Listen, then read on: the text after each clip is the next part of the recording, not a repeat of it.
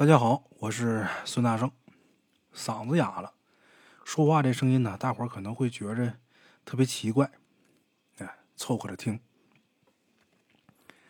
阳了，又阳了，也不知道是几阳了，反正是又阳了。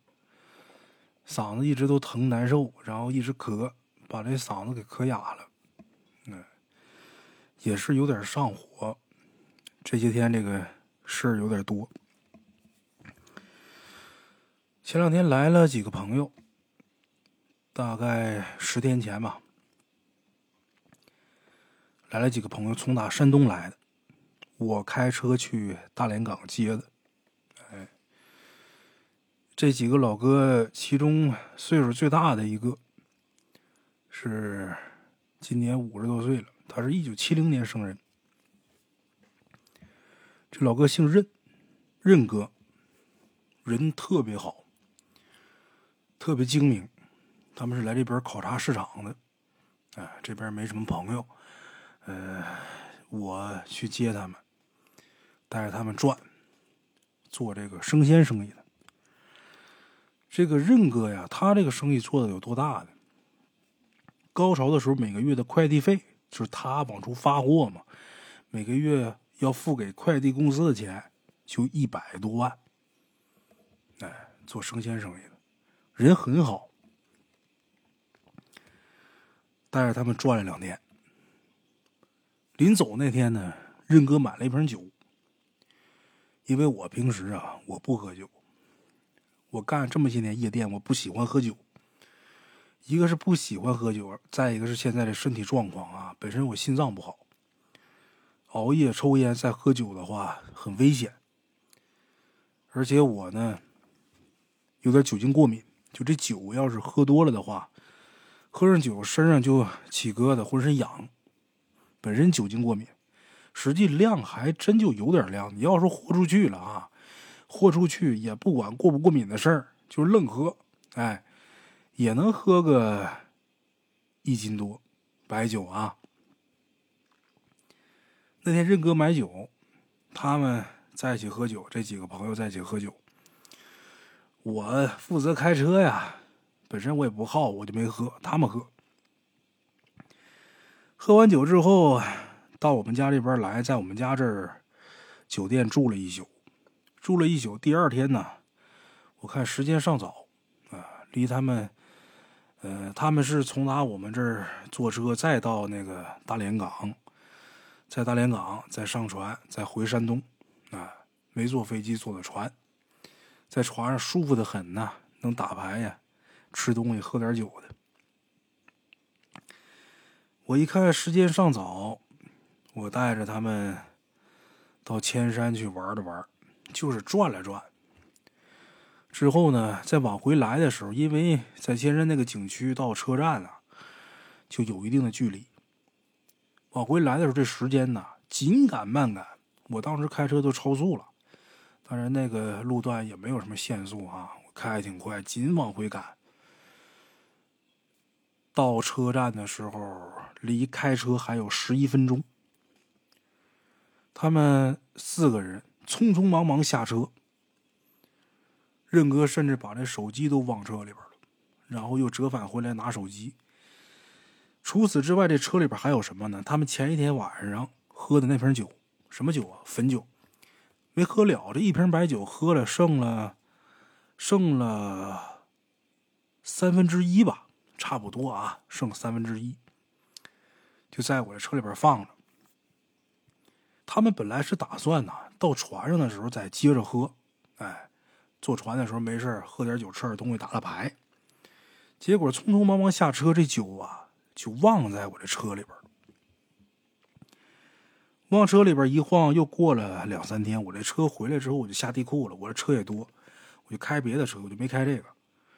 然后呢，有事又要开那车，我下地库，我就发现这半瓶酒在车上。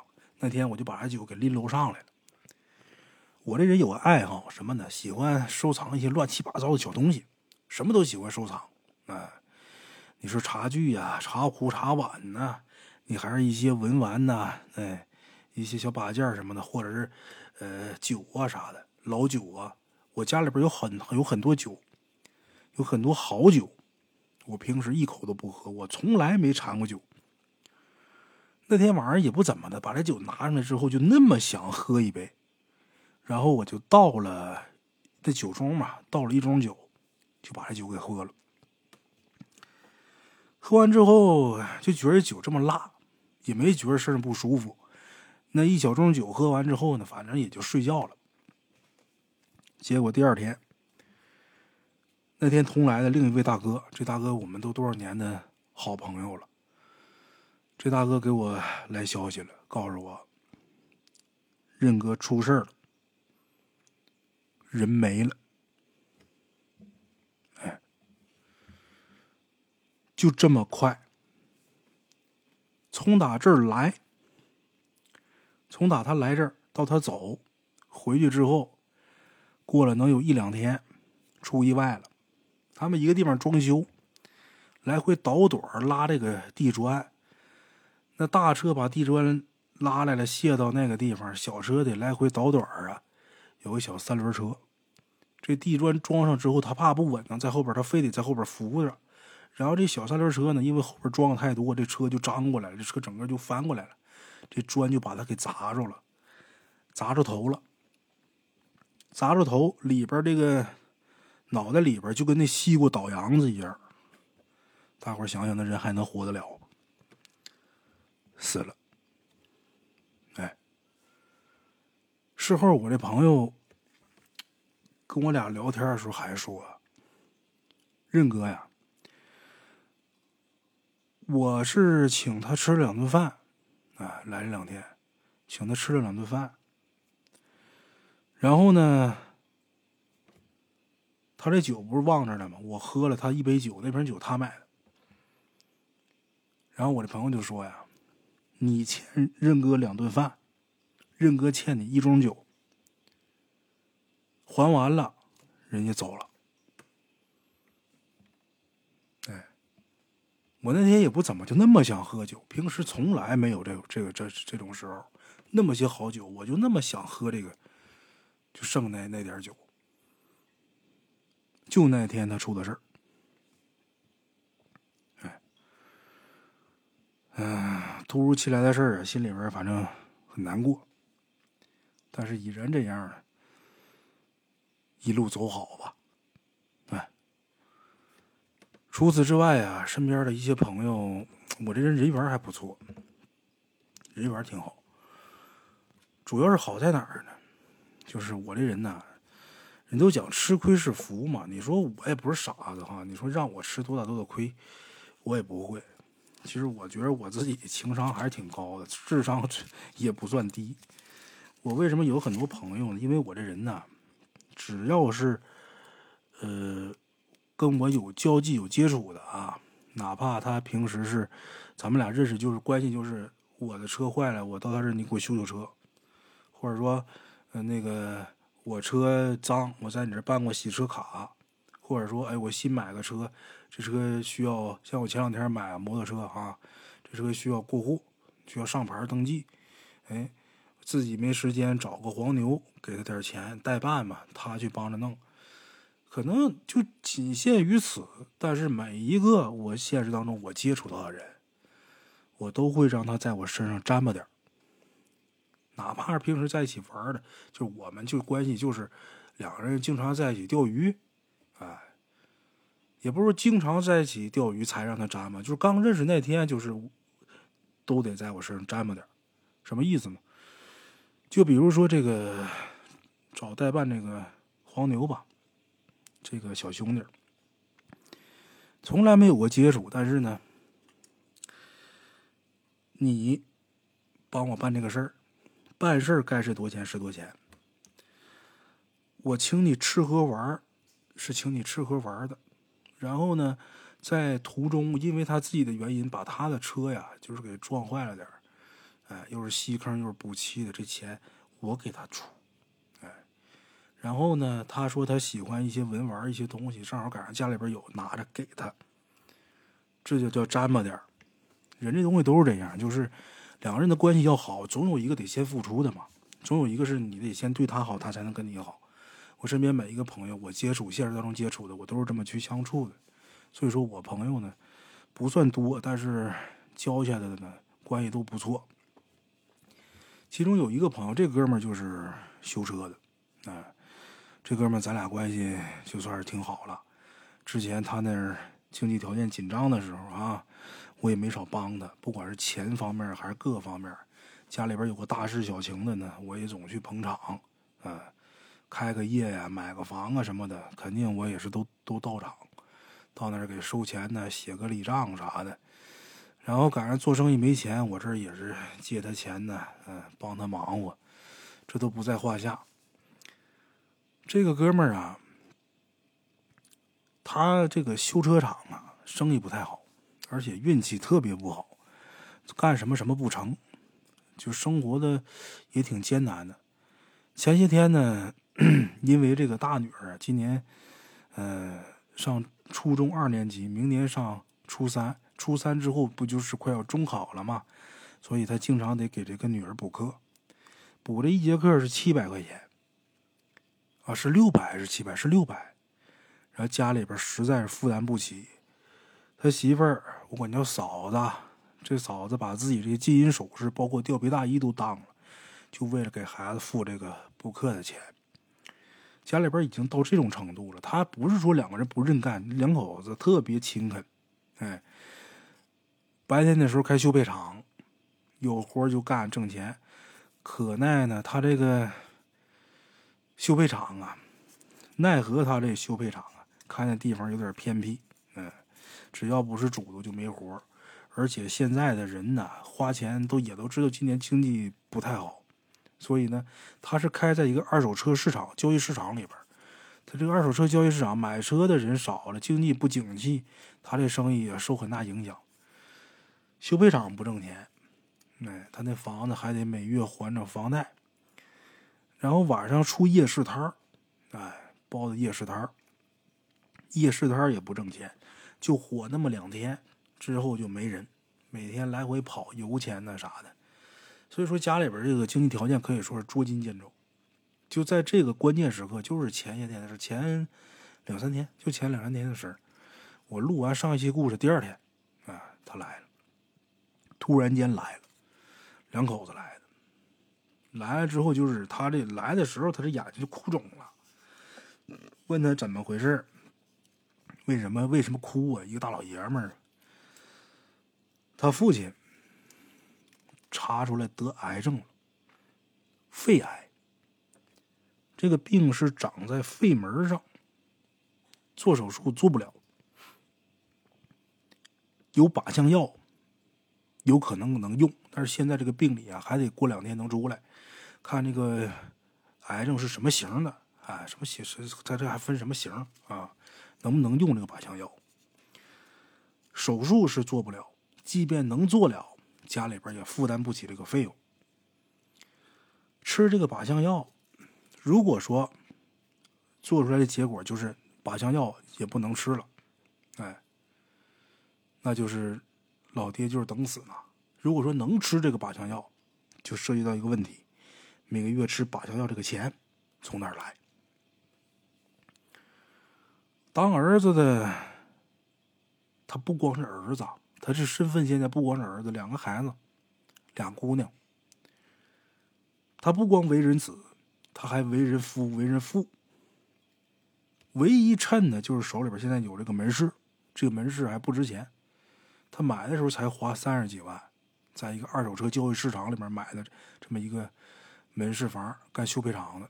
现在要卖，这房子能值多钱？旁边有卖的，挂十八万，没人问。哎而且现在贷款还没还完，就是说把这房子卖了，去掉还银行贷款的钱，自己剩下的钱也很有限。这房子一旦卖了，一家人连个栖身之地都没有，特别难。来了之后，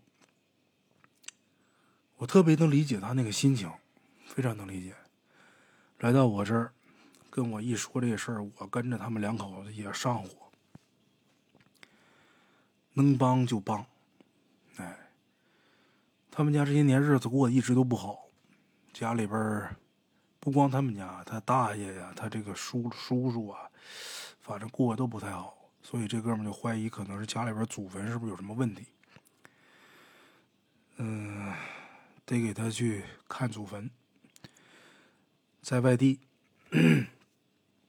挺远，这两天得抽时间去。像平时啊，这些天也是忙活好多事情。你比如说外甥结婚，我那外甥跟我俩差一岁，啊，我舅舅结，我二舅的外孙子，那不是我外甥吗？管我也叫舅舅。结婚，结婚，现在我家里边我是顶梁柱啊。父亲没了，就一老母就我妈，身体也不太好，天天就是我妈每天，我现在。让他做的，需要他做的，就是你吃好、喝好、玩好，把身体养好，别的一概事情你不要去操心。我妈每天得伺候他，那家里边自己家本身这些事儿啊，就已经焦头烂额的。但是像以前那些事儿啊，像这就像这个外甥结婚啊，那之前的老亲戚。我父亲活着的时候，咱家里边有什么事人家场场都到。人这个东西，人情世故嘛，你到什么时候都得讲。过去条件不好的时候，人家也没差过你事你说现如今人家有事的时候，你是不是也得到啊？人情世故必然的，跟着忙活。所以，就这些都算是琐事、闲事，就跟我自己干的那些事情。完全都没有一点关系，但是哪样不管到都不行。自己还得按时给更新故事，这是必然。大圣鬼话的根基，按时给大伙更新故事，因为这么多人喜欢咱们，这么多人在等咱们，一定不能让大伙失望。哎，还有我本身自己还得处理自己工作上的很多事情，事儿一多一压，人就上火，再加上又又阳了。所以把我给弄的这两天就是身体状况不太好，走路冒虚汗，嗓子现在说话也快失声了，嗯，但是我估计也就是这两天的事儿，等这个病好了之后，这嗓子也就好了，哎，所以说，我这会儿说话这声音呢，可能有点对不住各位了，大家伙凑合听吧，啊，好了，闲话少叙，其实跟你们聊聊闲话，我自己也。心里边也挺舒坦，哎，有好多事情，你说跟谁讲去？在故事里边跟大伙说说也挺痛快。你们呢也别拿我当这个说书讲故事的，就拿我当自己家一个大哥，自己家一个小兄弟，跟你们念叨念叨家常嘛。那 好了，闲言少叙，书开正文。哎，咱们今天这故事啊。得从打提供故事的这位鬼友，他的二舅们开始说起。他这二舅们呢，岁数可大了，年近九旬。哎，话说在三年前呢，原本比较硬实的这身体，这体格啊，突然间每况愈下。卧床一个礼拜，水米不沾，大伙都以为呀，熬不过去了。寿衣都准备好了，因为毕竟那么大岁数了，一个星期不吃不喝，你就好人呗，年轻小伙子，那一个礼拜够他受的，何况一个九十来岁老太太呀？哎，年近九旬，九十来岁，这就说不到九十。你看，形容一个人呢，啊，这孩子，我发现有好多人理不清这事儿，今儿也算是给大伙儿啊科普了。好多人理不清什么呢？就是一说这个小伙子啊，十来岁，或者说二十来岁，大伙儿就以为二十一二或者多大。其实啊，二十来岁是指十五岁以上，没到二十，这叫二十来岁，快到二十了。如果二十以上到二十五之前，这叫二十多岁。如果到二十六、二十七、二十八了，这叫三十来岁。哎，大伙一定要记住啊！一说这人多大岁数啊？三十来岁就是不到三十，一说这人三十多岁，那是三十啊，刚出头，在三十五之前。一说这人呢，四十来岁，哎，那就是还不到四十，有可能是三十七八、三十八九，哎。如果说他站的特别中，比如说三十四、三十五、三十六啊，可能就是说三十四五岁、三十五六岁，就这么来分辨、来分别。哎，说这老太太年近九旬，将近九旬，没到九十呢。说九十来岁，没到九十，但是快九十了。好多人可能都不明白这事儿。哎，我一说，大伙就明白了。其实我以前也不知道，这是我小时候老师教我的。一个老师跟我讲的这个，哎，这老太太一个礼拜水米不打牙，等到第八天的时候啊，老太太突然间醒了，醒了之后感觉自己这病啊一下就好了，然后老太太自己坐起来，面对一个儿子、五个闺女，还有这生孙满堂。满脸含笑的啊，说我饿了，我要吃饭。哎，饿了要吃饭，大家伙一听这，赶紧七手八脚开始准备。这七天没吃饭，你横不能上来就给啃排骨吧？不行，给弄点小米粥，先可这先吃，这玩意儿软和好消化呀，是吧？毕竟这么长时间没吃了，一下给撑着可怎么办？先喝碗小米粥吧，端一碗小米粥。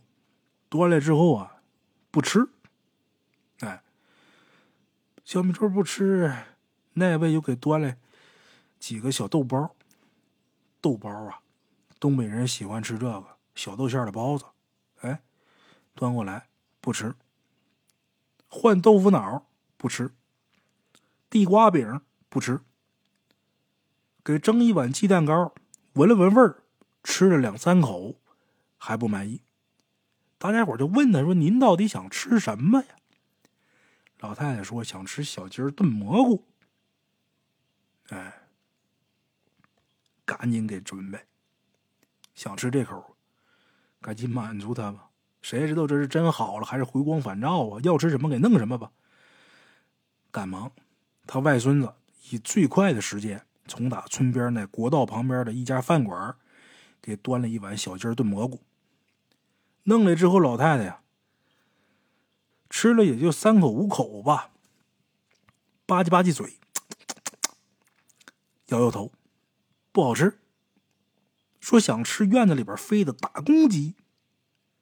老太太说了，那个村西头王老嘎他们家院子里边那种就行，挺好吃，就是不好逮。大伙听得一头雾水，面面相觑。赶紧安排人去看。这一看，果不其然，院子里边养了几只大公鸡，高价买，把这几只鸡都给买回来了。这鸡刚抓进院儿，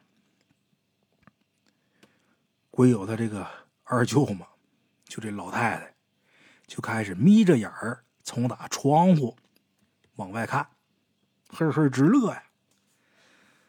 这大家伙儿一顿操作，杀鸡拔毛、烧水下锅，行云流水。做的时候就看这老太太呀，根本就顾不上满堂子孙，啊！大伙儿谁过来嘘寒问暖的，不搭理，眼睛直勾勾的就盯着外边厨房里那热气，时不时的呀抻抻鼻子。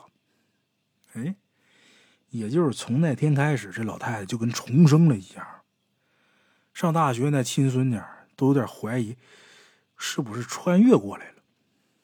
老太太每天就是吃吃喝喝，吃饱就睡，睡醒还是吃。刚开始的时候啊，大家伙觉得挺好，老太太多活一段时间，大伙都挺乐。可随着这时间一天天的过去，儿女们慢慢就发现这情况他妈不对。老太太性子啊、习惯什么全都变了，跟原来完全不一样。本来老太太特别爱溜达，爱走动。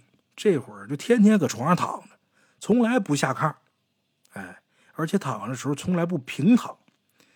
咱人躺着，你咱说侧着躺累了，平着躺舒服嘛，是吧？老太太永远是侧身，从来不平躺，而且还经常啊让人给她按摩，揉胳膊揉腿儿。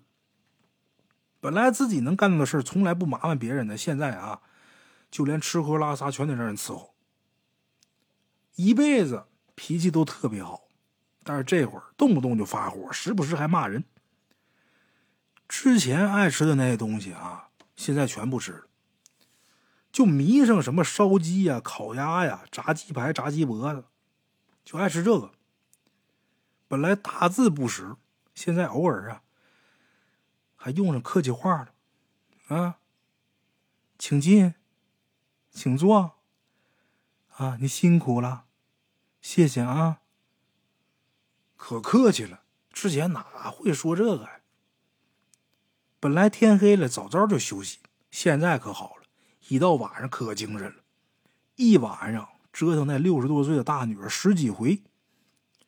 干嘛呀？上厕所，小便、大便。去洗洗手，哎呀，就这些事儿，一晚上折腾十多遍，还经常到晚上突然间坐起来，对着窗户叨叨咕咕的，甚至说手舞足蹈、破口大骂，家人也听不明白他说什么呀。每当这时候，院子里边的狗啊，就跟疯了一样，对着空气狂叫。最奇怪的就是喜怒无常，有的时候那要说凶起来呀，六亲不认；有的时候哈哈大笑。在炕头上四脚朝天呢，来转圈起初大家伙没太留意，后来大家伙发现啊，老太这面容啊，慢慢开始变了，就不像原来老太太了。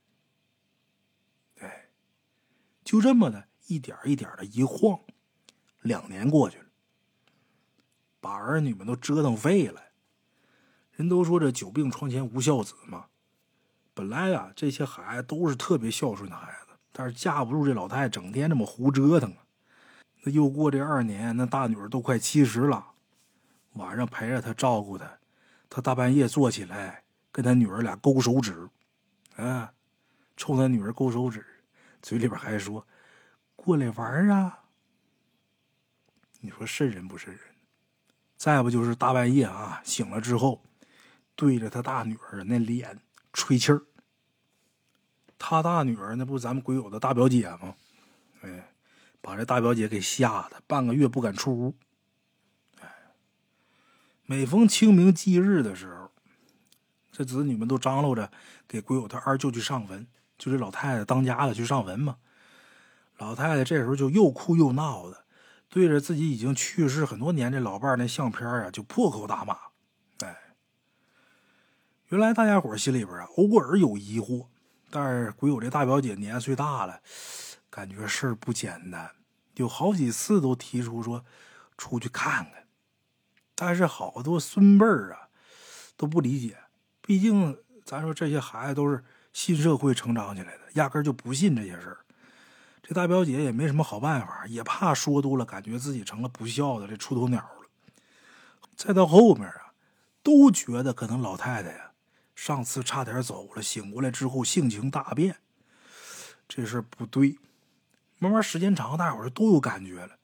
可毕竟是亲妈呀，岁数这么大了，你说就觉着不对，还能怎么的？由他去吧。就这么的，又折腾了大概将近一年。哎，话说在今年五月份的时候，咱们鬼友他表哥呀，有一天心情烦躁。有一次啊，他看自己的老娘啊作的厉害，特别无奈，就拿手指这个老太太就说：“啊，你可真是我亲妈呀！你就作吧，你看你把大家伙的耐心都作没了，你咋办？”结果这老太太呀，恶狠狠的盯着他说了一句话：“你个白眼狼，你给我等着！”结果第二天，鬼友这大表哥在上班的时候，莫名其妙的右手食指。被旗根给砸断了，跑市里边的大医院手术几个小时，才把这手指头保住，住院一个多月才回来。哎，断指这事儿之后啊，他头一天他不拿手指他妈了吗？第二天上班，这手指头就折了。这个事儿之后，几个子女真的觉得事儿不那么简单了，就在一起开了一个正式的家庭会议。大家伙就回想老太太这两年来种种反常举动，性情言语昼伏夜出，甚至说有的时候让人从打心眼里边感觉到那种特别的凶狠，这都是很无奈的。一聊这个，大伙都无奈。最终，大家伙还是听从了大表姐的建议，去找个人看看吧。就在几个人商量出这个结果的时候，老太太又开始以前的各种作妖啊，来了个全套，破口大骂啊！现在想起来喊人了，谁来也不行。我们老姐俩自己的事用不着你们操心。好，咱们鬼友开着车。带着他表哥大表姐跑了特别远，大半天回来了。他们每个人都有点难以置信啊，甚至说脊背发凉。但真的是带回来结果，可能也是最不愿意接受的结果。找人看了，人家说了，老人其实三年前那次就已经走了。现在这个确切的说，已经不是原来的老太太了。现在这个是原本就住在老宅里边好几代的一只黄皮子。这黄皮子跟老太太一起生活了几十年，有感情了，一时不忍，老太太要走嘛，他一时不忍，想留老太太几天。结果他发现呢，这种吃喝不愁、有人伺候的日子特别好，他就上瘾了。再然后呢，时间长了，有的时候不小心呢，就会暴露本性。哎，说半夜偶尔对着窗户跟人吵架呀，那就是跟另一拨人马在对峙呢。院里面狗狂叫也是这个原因。想要解决的话，只能是趁着白天啊，这老太太休息的时候，掐住老太太人中，然后逼她说出自己的藏身之地，肯定不会太远，应该就在老宅附近。哎，找着他在哪儿，最好别来硬的，好言相劝，软言软语的商量着来。哎，包括其他的种种注意事项吧。找看事去，这看事的人都跟他们交代了。大家伙这会儿心里边也是挺矛盾的，因为这样的话就意味着你得接受老太太彻底走了的现实，不这样你就留她活着，确实也没什么意义。可能是大家伙真的都折腾够呛了，最后大家伙举手表决通过，啊，没办法，就算亲娘老子也没办法，实在受够了。然后有这么一天，表哥找了个机会。按照指示操作，抱着老太太脑瓜子，狠狠的掐了掐人中。掐住人中之后，老太太也不闹腾了，目光呆滞，歪着嘴，淌着哈喇子。问他：“你家在哪儿啊？”他说：“家住黑石山脚长城边白骨堆里小河畔。”哎，然后眼睛一闭，这手啊，都抠到一起去了。就那么蜷着，一动不动，也不说话了。这可给大家憋坏了。黑石山脚，长城边，白骨堆里小河畔，这到底是个什么地方？一群人就开始地毯式的搜索。最后还是大表姐、二表姐岁数大，嘴里不停的念叨这几句话，然后在院子里边啊指挥行动，用排除法一一找。表哥在炕头上，左手还是。按着这老太太人中，浑身不自在，估计他当时啊肯定是回忆断指之痛了啊。拿手按着老太太人中，大伙找。